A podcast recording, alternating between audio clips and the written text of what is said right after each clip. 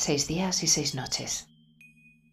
Había una joven que tenía que visitar a su padre que se encontraba gravemente enfermo. Se trataba de un viaje muy largo y por eso tendría que separarse de su amante durante seis días y sus respectivas noches. Son solo seis días y seis noches, dijo él, procurando consolarla. Para mí, amado mío, respondió ella, son como seis años y sus implacables y dolorosos inviernos. Para el que ama, unos minutos sin el amado son una eternidad.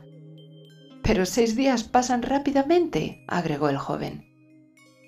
Y la dulce y apasionada mujer respondió, Un instante sin el amado nunca pasa, cuanto más seis días y seis noches. Quien ama sin el amado agota todas sus lágrimas porque no para de llorar. Hiere de manera incurable su corazón porque no deja de sufrir. Antes de que te des cuenta, amada mía, estaré de vuelta, comentó el amado. No hay momento sin dolor para el que ama. No hay momento sin agitación para aquel que tiene a su amado lejos en la distancia. No hay momento sin desesperación para aquel que no siente al ser querido cerca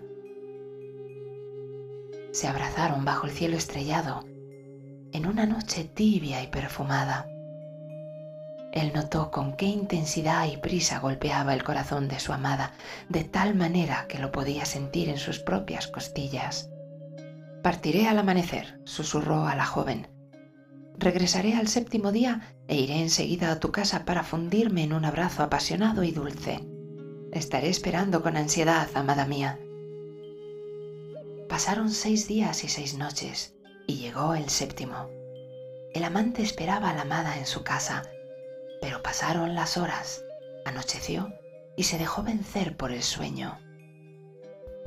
Y cuando la amada llegó alborotada, esperando un encuentro con una intensidad amorosa sin límites, se encontró al amante dormido.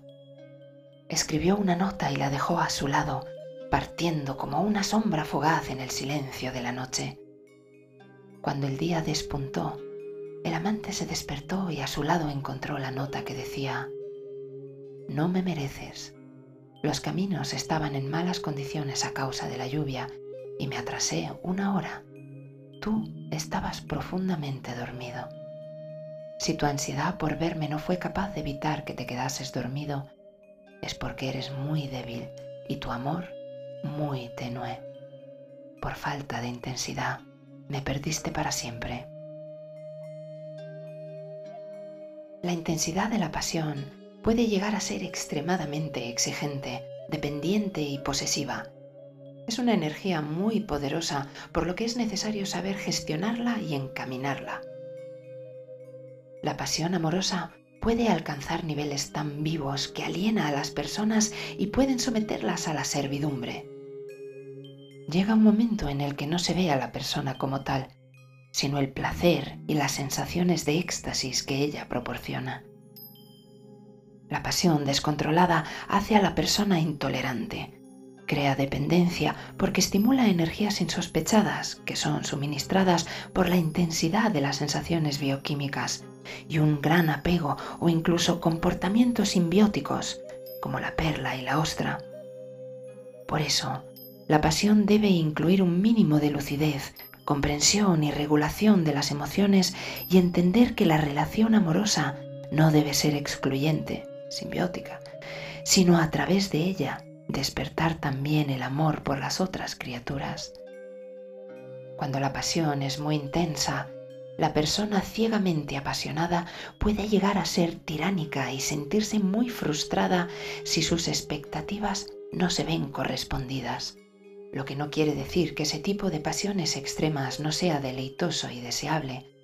Una vez que rompen la rutina, rompen la personalidad vulgar y exaltan a quien las experimenta, pero a veces se transforman en un cebo que hace tragarse el anzuelo, en un néctar que se transforma en veneno. Es necesario encontrar el término medio entre las actitudes de los dos personajes protagonistas de nuestro cuento y saber amar con madurez.